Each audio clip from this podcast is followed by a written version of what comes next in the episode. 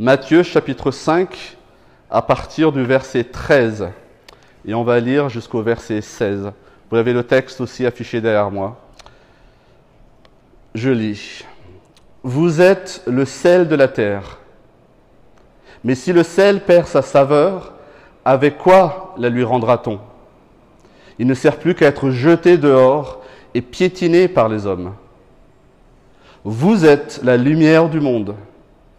Une ville située sur une montagne ne peut pas être cachée. Et on n'allume pas non plus une lampe pour la mettre sous un seau, mais on la met sur son support et elle éclaire tous ceux qui sont dans la maison. Que de la même manière, votre lumière brille devant les hommes, afin qu'ils voient votre belle manière d'agir, et qu'ainsi ils célèbrent la gloire de votre Père céleste. J'arrête ici la lecture de la parole de Dieu. Deux images. Nous voyons deux images dans notre texte ce matin. Deux images pour nous faire comprendre, nous aider à comprendre notre rôle en tant que communauté dans le contexte dans lequel nous sommes placés. Nous allons voir que partager l'Évangile, être témoin de l'Évangile, est avant tout une question d'être, avant d'être une question de faire. Et que ce faisant, nous avons un seul but, rendre gloire à Dieu. Et nous le verrons dans ce texte. Le sel de la terre, la lumière du monde, les deux images que Jésus donne dans ce texte. Jésus, ici, s'adresse à la foule et euh, il fait un petit aparté à ses disciples. Après avoir présenté dans le début du chapitre 5 toutes les vertus de ce que c'est que vivre pour Dieu, peut-être que vous connaissez ce qu'on appelle les béatitudes. Heureux sont ceux qui sont des artisans de paix. Heureux, heureux, heureux.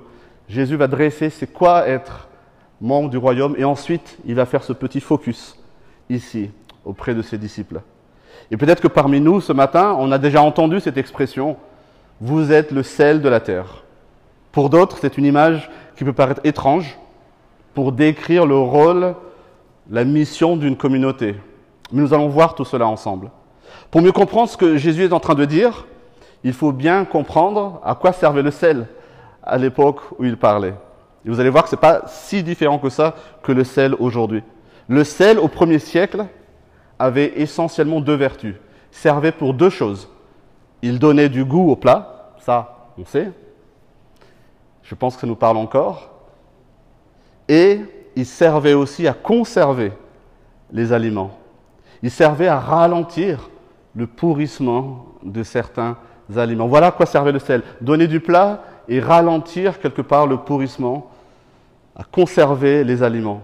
Je me souviens que quand j'étais petit, je viens de Madagascar, on mangeait très souvent du poisson séché, hyper salé, ou alors de la viande séchée, hyper salée. Pourquoi? Parce qu'on faisait sécher, parfois c'était euh, conservé dans du sel. Ça permettait à ce que ça reste sans pourrir, parce qu'il n'y avait pas de frigo. On n'a pas de congélateur, donc il fallait un moyen de conserver ces aliments-là. Et je sais qu'aujourd'hui encore, la salaison des aliments, le salage des aliments, c'est quelque chose qui continue. C'est une tradition même en France pour conserver du poisson, pour conserver de la viande, du porc par exemple. Et Jésus, qu'est-ce qu'il dit à ses disciples? Vous êtes le sel de la terre. C'est un vous êtes déclaratif. Vous notez dans le texte. Il n'y a pas de condition. Il n'est pas, c'est un, un vous êtes qui revêt un poids quelque part, une charge. Il ne dit pas heureux êtes-vous si vous servez comme le sel de la terre. C'est pas ce qu'il dit ici. Il ne dit pas vous pouvez être le sel de la terre. Il affirme vous êtes le sel de la terre. C'est votre nature, c'est l'ADN même des disciples de Jésus. Ce n'est pas un souhait, ce n'est pas un choix. Si nous suivons Jésus-Christ, si nous nous disons disciples de Jésus-Christ, nous sommes le sel de la terre. Et parce que nous sommes le sel de la terre, nous devons vivre comme tel. Mais qu'est-ce que ça veut dire alors? C'est dire que les disciples doivent agir, doivent vivre d'une manière qui donne du goût au monde qui les entoure et qui limite le pourrissement du monde qui les entoure. Dans ce monde déchu, où le mal règne, je pense qu'on n'a pas besoin d'être convaincu qu'il y a tellement de mal tellement de choses mauvaises autour de nous. Dans ce monde où le sens moral se perd, n'arrête pas d'évoluer, de changer, les disciples de Jésus ont le rôle de ralentir les effets de ce délitement, de cet effondrement, comme le sel ralentit le pourrissement des aliments. Comment alors? Est-ce que c'est aller manifester dans la rue, crier partout que nous sommes contre tout ce qu'on entend, etc. Je ne pense pas. Ce rôle de sel de la terre, le disciple l'accomplit en vivant au milieu du monde, mais avec des valeurs et des standards différents de ceux du monde. Par ses actes, par ses décisions, par sa manière de parler, par sa manière de raisonner, le disciple de Jésus est appelé à être différent, à donner du goût, à susciter un étonnement, une surprise autour de lui. Paul va parler de répandre une bonne odeur de Christ là où nous sommes. Les gens autour de nous doivent sentir quelque chose de différent quand ils sont en notre présence, au présent de la communauté. Il y a quelque chose qu'on ne voit pas ailleurs et qui change, qui est complètement à l'opposé peut-être d'autres valeurs que le monde nous envoie. Vous connaissez peut-être une des raisons principales qui a fait connaître les premiers chrétiens du premier siècle, des premiers siècles en tout cas, dans des villes comme Rome. En fait, qu'est-ce qu'ils faisaient les communautés de chrétiens à cette époque? Notamment, ils prenaient soin de ceux qui étaient abandonnés par la société. Les lépreux, les malades, tout ce que la société rejetait à cause de leurs valeurs, eh bien les premiers chrétiens, ils les accueillaient, ils prenaient soin d'eux. Ils n'étaient pas connus pour aller prêcher sur les grandes places publiques, mais ils étaient connus et reconnus pour leur vie de communauté, pour leur compassion, leur bienveillance, leur amour pour les prochains, qu'ils montraient, démontraient en action. Et ils le faisaient en communauté, tous ensemble. Les chrétiens sont appelés à être le sel de la terre, à agir en préservateur. On l'a déjà dit. Ils doivent incarner les valeurs, les normes, les standards de leur nouvelle citoyenneté, la citoyenneté céleste, que Jésus a présentée dans ce texte, juste avant le passage qu'on a lu. Une communauté remplie de douceur, une communauté remplie de bonté, artisans de paix, soif de justice. Voilà les marqueurs de la communauté de disciples de Jésus. Et nous l'avons vu la semaine dernière, nous devons vivre ces vertus, ces qualités déjà dans nos relations au sein de notre communauté. Mais ce sont des vertus, des qualités qui doivent aussi être vues, remarquées par les personnes autour de nous. Et cela se traduit notamment par des actions, des actions personnelles, certes, mais aussi des actions communautaires. Et Jésus nous rappelle que le sel qui ne remplit pas son rôle est inutile. Regardez le texte avec moi. Mais si le sel perd sa faveur, avec quoi la lui rendra-t-on? Il ne sert plus qu'à être jeté dehors et piétiné par les hommes. Des disciples qui ne se distinguent pas dans leur manière de penser, de décider, dans la hiérarchie de leurs priorités, dans leurs valeurs. Cela, finalement, nous dit Jésus, ne sont d'aucune utilité. En quoi notre vie, en quoi ta vie, nos choix de vie se distinguent-ils de ceux qui nous entourent? Si nous nous disons disciples de Christ, en quoi est-ce que notre manière de raisonner, notre manière d'affronter ce que la vie nous envoie dans la figure, en quoi est-ce que c'est différent de celui qui ne croit pas en Dieu? En quoi est-ce qu'on peut faire la différence si nous-mêmes, nous ne sommes pas différents Et dernière question, quel goût de ce royaume que Jésus décrit, quel goût de ce royaume on donne à ceux qui sont autour de nous? Vous êtes le sel de la terre, nous dit Jésus. Si notre vie est une suite de compromissions, une suite de compromis où on se dit ouais c'est pas si grave, euh, je peux faire ici, je suis pas obligé de faire comme Jésus a dit. Si notre vie ce n'est que ça, si nous perdons de vue, de vue ce qui nous distingue du monde, alors non seulement nous nous perdons nous-mêmes, mais nous égarons aussi ceux qui sont autour de nous. notre témoignage est vide de sens et nous nous disqualifions dans la mission que Jésus nous donne. Une communauté de disciples, l'Église locale, se doit donc d'être visible là où elle est placée. Et c'est la deuxième image que Jésus donne à ses disciples dans notre texte. Être la lumière du monde. Lisez avec moi le verset 14. Vous êtes la lumière du monde. Encore une fois, une affirmation de Jésus à ses disciples. Ce n'est pas vous avez la lumière du monde, mais vous êtes la lumière monde. La communauté de disciples, l'Église locale, est la lumière du monde. L'image de la lumière est forte. Imaginez les villages du premier siècle, imaginez les villages du temps de Jésus, la nuit, sans électricité. Imaginez les rues sombres. La lumière, qu'est-ce que c'était? Qu'est-ce que ça représentait? La lumière était synonyme de vie. La lumière était synonyme de sécurité, de chaleur d'un foyer. La lumière sur la route, ça écarte le danger, ça guide, ça rassure. Et pour bien comprendre la profondeur et l'importance de cette déclaration de Jésus, relisons ce qu'il dit dans un autre évangile. Juste, autorisez-moi à lire juste un verset d'un autre évangile. Dans l'évangile de Jean, au chapitre 8, Jésus dit ceci. Il dit, Je suis la lumière du monde, celui qui me suit ne marchera pas dans les ténèbres. Voilà ce que Jésus dit en Jean chapitre 8, verset 12. Je suis la lumière du monde. D'une part, Jésus déclare qu'il est la lumière du monde. Et dans notre texte, qu'est-ce qu'il va dire?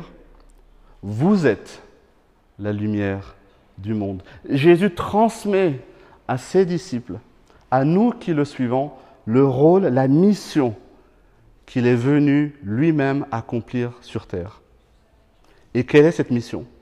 Faire briller la vérité, faire briller le plan de salut de Dieu, guider les personnes du monde vers Dieu à travers Jésus. C'est cette mission que Jésus est venu accomplir et qui nous transmet aujourd'hui. Le monde est plongé dans l'obscurité spirituelle, aveuglé par le péché, perdu, sans direction.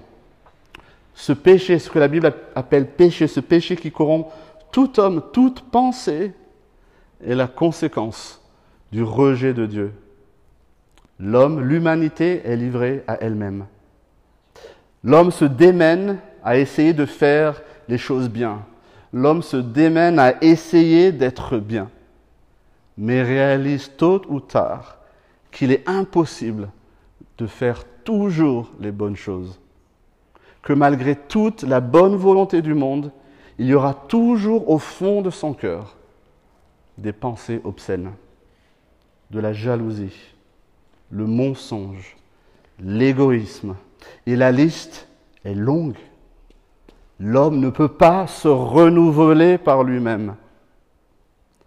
Paul, l'apôtre Paul, s'est écrié dans une de ses lettres, Je ne fais pas le bien que je veux, mais je fais au contraire le mal que je ne veux pas. Est-ce que c'est un cri du cœur qui nous parle? Je ne fais pas le bien que je, veux faire le bien, mais il y a quelque chose en moi qui fait que je fais le mal que je ne veux pas faire. Malheureux être humain que je suis, dit Paul. Qui me délivrera de ce corps de mort? Un cri du cœur auquel on peut certainement, certainement se connecter.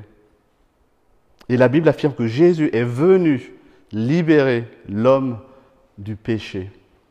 Jésus est venu nous rendre la vue spirituelle dans la nuit noire du péché, où chacun est pour sa pomme, Jésus est venu apporter la lumière. Il est venu apporter la solution. Il est venu montrer le chemin. Encore faut-il y croire. Si tu ne comprends pas totalement ce que je suis en train de dire, si tu ne t'es pas encore positionné par rapport à ce que je suis en train de dire, je t'invite sincèrement à y réfléchir et à venir me poser des questions ou à un autre membre de notre assemblée, si tu veux poursuivre, en tout cas, la discussion sur ce que Jésus est vraiment venu accomplir sur terre. Mais si nous avons cru à ce message, si nous avons placé notre foi en Jésus, et si aujourd'hui nous déclarons oui, je suis, je suis les traces de Jésus, je suis son disciple, alors il nous appartient aussi de continuer, de poursuivre la mission qui nous laisse. Nous sommes la lumière du monde. À travers nous, à travers notre vie, notre communauté, le monde autour de nous doit voir les prémices quelque part du royaume de Dieu et ses bienfaits. Qu'est-ce qui est si intéressant dans ce royaume que Dieu promet à ceux qui se réconcilient avec lui? Nous devons être les témoins et la preuve vivante de ce que Christ a accompli en mourant à la croix et en ressuscitant. Alors que sa mort a été pour le monde synonyme de honte, comme on l'a chanté, et de quelque chose à cacher, Dieu a choisi cet acte à la croix pour faire briller, pour faire éclater au grand jour son amour pour le monde, son plan de salut et toute sa gloire, nous dit la Bible. La gloire de Dieu, sa sagesse infinie éclate dans cette œuvre à la croix où Jésus meurt pour nous. Et ce faisant, il nous donne la vie. Et Jésus insiste sur la nécessité pour nous, ses disciples, d'être visibles. Regardez avec moi la suite de notre texte. Une ville située sur une montagne ne peut pas être cachée. Et on n'allume pas non plus une lampe pour la mettre sous un seau, mais on la met sur son support et elle éclaire tous ceux qui sont dans la maison. Ce que Dieu a accompli en nous, ce qu'il continue d'accomplir en nous, mes amis, ça doit se voir. Mais qu'est-ce qui doit se voir, vous allez me demander? Qu'est-ce qui doit être visible? Ce qui doit se voir, c'est l'œuvre de Christ en nous. C'est notre nouvelle manière de vivre selon les normes et les valeurs du royaume de Dieu, auxquelles désormais nous appartenons. Vous savez, si vous voyagez à travers le monde, vous allez voir que chaque pays a ses cultures. Chaque pays a ses manières de faire, ses manières de parler, ses manières de se dire bonjour le royaume de Dieu a aussi sa manière de vivre, sa manière de prendre soin du prochain, sa manière d'accepter d'être persécuté alors qu'on ne le mérite pas. Voilà les valeurs du royaume de Dieu. Paul nous exhorte dans sa lettre à l'église d'Éphèse, si autrefois vous étiez ténèbres, c'est ce que nous étions avant de rencontrer Christ, maintenant, nous dit Paul, vous êtes lumière dans le Seigneur. Il rajoute, conduisez-vous comme des enfants de lumière. Ne vous, conduisez, plus comme des enfants des ténèbres, mais conduisez-vous comme des enfants de lumière. Nous devons être des vecteurs d'espérance. Nous devons être des vecteurs de joie, de paix, dans un environnement, dans un monde qui a soif de ça. Un monde qui, malgré ce qu'il dit, a soif de paix, a soif de relations, a soif de fraternité. L'Église locale est l'ambassade avancée du royaume de Dieu. Et qu'est-ce que fait une ambassade? Eh bien, ça représente le pays. L'ambassade représente le pays. En entrant dans une ambassade, on doit sentir quelque part la couleur, je veux dire même l'odeur du pays. Et parce que l'Église locale est une ambassade, elle représente le royaume de Dieu, elle ne peut pas être cachée, elle ne peut pas rester invisible. Elle doit éclairer, elle doit montrer le cap. Et tout cela a un but ultime dans notre texte. Et c'est ce que nous allons voir maintenant. Celle de la terre, lumière du monde. Deux images pour illustrer ce que Jésus attend de ses disciples, ce qu'il attend de nous, on l'a vu. Et Jésus termine cette section de son enseignement avec le verset 16, qui clarifie encore davantage la mission de la communauté des disciples. Notre mission aujourd'hui en tant qu'Église locale. Quel est le but ultime de ce que Jésus attend de nous? Lisons ensemble le verset 16. Que de la même manière, votre lumière brille devant les hommes. Pourquoi?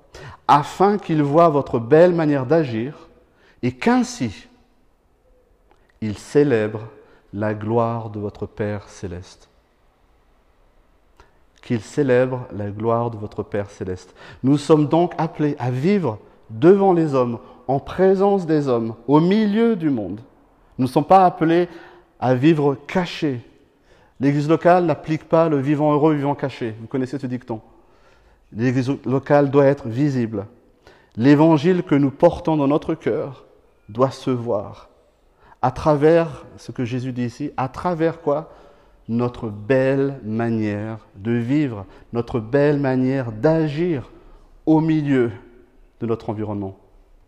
Et c'est ce message-là, notamment que les apôtres vont continuer à porter et partager à l'Église naissante du premier siècle. Paul écrit notamment à Tite, un de ses compagnons, qui est en train d'enseigner une église à Crète, une île de Crète. Et qu'est-ce qu'il leur dit? Je vous lis, Paul, dans sa lettre à Tite. Rappelle-leur de se soumettre aux magistrats et aux autorités Déjà quelque chose qui peut tiquer pour nous les Français. Rappelle-leur de se soumettre aux magistrats et aux autorités, de leur obéir. Ça tique, ça gratte. D'être prêt pour toute œuvre bonne, dit Pierre. De ne calomnier personne. D'être pacifique, conciliant, plein de douceur envers tous les hommes que ceux qui ont cru en Dieu, nous dit Paul, s'appliquent à pratiquer de belles œuvres. Voilà ce qui est bon et utile aux hommes. Voilà le rappel, quelque part, que Paul, à la suite du message de Jésus, rappelle à l'Église.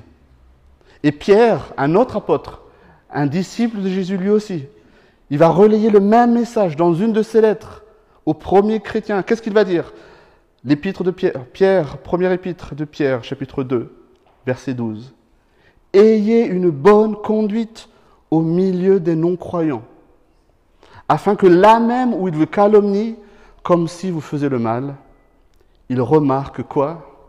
Est-ce qu'ils remarquent votre théologie, votre doctrine, ce que vous savez Pierre dit, afin que là où ils vous calomnient comme si vous faisiez le mal, ils remarquent votre belle manière d'agir. La communauté, l'Église locale, a le devoir de bien se conduire, de pratiquer de belles œuvres pour bénir ceux qui ne connaissent pas encore Dieu, qui n'ont pas encore cru au message de l'Évangile. Et Jésus dit, et qu'ainsi, ce faisant, ces personnes-là, et qu'ainsi ils célèbrent la gloire de votre Père céleste, nous dit notre texte. Pierre formulera ces mêmes termes d'une autre manière quand il dit Afin que là même où il veut calomnier comme si vous faisiez le mal, il remarque votre belle manière d'agir, et il termine Et rende gloire à Dieu le jour où il interviendra. En conclusion, tout ce que je dis, voilà ce que nous, ici, à Solo Gracia, notre communauté, nous voulons vivre. Que notre témoignage collectif, notre manière de vivre, fasse tourner les regards, non pas vers nous, non pas à se taper l'épaule en disant Oh, vous êtes bien, vous êtes sympa, c'est chouette. C'est pas ce qu'on veut. Le but ultime, c'est que le regard se tourne vers Dieu. Quelle est la mission ultime de notre communauté? Rendre gloire à Dieu, faire lever les regards vers Dieu, celui qui nous a sauvés, qui nous transforme. Et cela à travers qui nous sommes, à travers ce que nous faisons, à travers ce que nous vivons. Le sel et la lumière sont quelque part deux éléments actifs. Ils modifient l'environnement dans lequel ils sont introduits. On peut presque dire que le sel et la lumière ont des effets complémentaires dans l'environnement dans lequel ils sont introduits. Le sel a un facteur limitant de préservation, comme on l'a vu. Il empêche notamment la décomposition bactérienne. Et la lumière, elle, elle éclaire, elle illumine les ténèbres.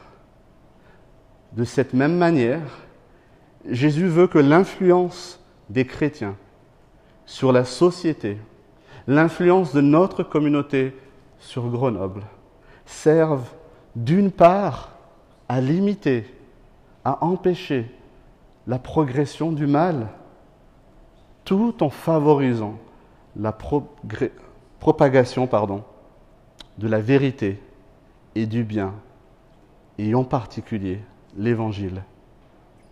Jésus veut que l'influence des chrétiens sur la société serve d'une part à empêcher la propagation du mal, tout en favorisant la propagation de la vérité et du bien. Et c'est ce que l'Évangile enseigne. On veut propager l'Évangile.